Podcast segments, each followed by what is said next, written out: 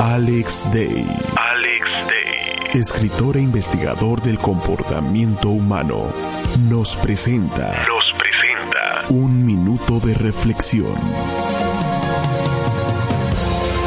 Hola, ¿qué tal campeones? Les saluda su servidor Alex Day.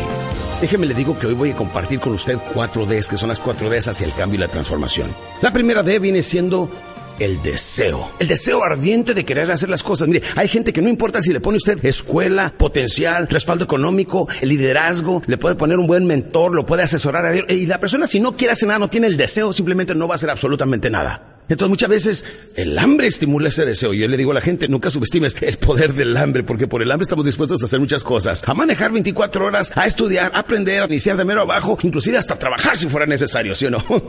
por el hambre. Pero necesitamos tener el deseo de triunfo. Número dos, necesitamos la decisión. Decir, ¿sabes qué? De aquí en adelante mi vida cambia. Y así yo lo estoy determinando ahorita mismo. Esa es la decisión. Número tres, necesitamos la determinación de decir para atrás ni para agarrar vuelo. Siempre hacia adelante. El nombre del juego viene siendo caer y levantar, caer y levantar, caer y levantar. Intentamos una y otra vez. En la vida no fracasamos, solamente descubrimos cómo no hacerlo. Y a diario tenemos que salir a intentar cómo no hacerlo. Aprendimos, acuérdense.